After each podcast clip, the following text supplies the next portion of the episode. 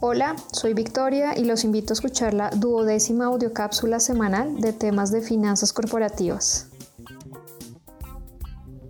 Desde Finanzas Corporativas hemos insistido en que una de las principales tareas de las empresas, sobre todo en tiempos de crisis, es llevar una correcta gestión de riesgos financieros, como el riesgo cambiario.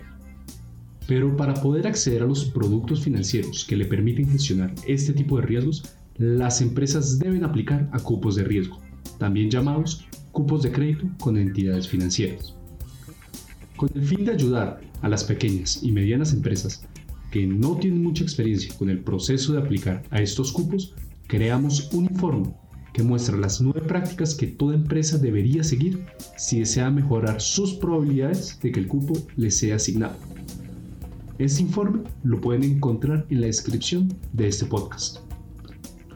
Una de las prácticas sugeridas consiste en elaborar notas a los estados financieros que ayuden a los analistas de riesgo a entender su negocio. Los analistas utilizan modelos estadísticos con el fin de determinar si una empresa tiene altas probabilidades de pagar sus deudas. Esto lo hacen al evaluar su capacidad de pago y gestión de riesgos por medio de sus estados financieros. Para entender las particularidades del negocio es vital tener información complementaria a los estados de resultados para encontrar explicaciones de los movimientos. En ocasiones, los números crudos de un PIG o un balance no se pueden entender sin la información que acompaña las notas a los estados financieros. Vale la pena recordar que las notas a los estados financieros son parte integral de los estados financieros y sin ellas la radiografía de la compañía está incompleta.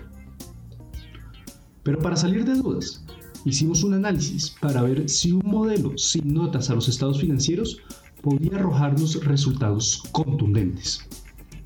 ¿Será que insistimos demasiado a las compañías cuando les pedimos notas a los estados financieros con el fin de prestarles el dinero que los ahorradores confían a las instituciones financieras?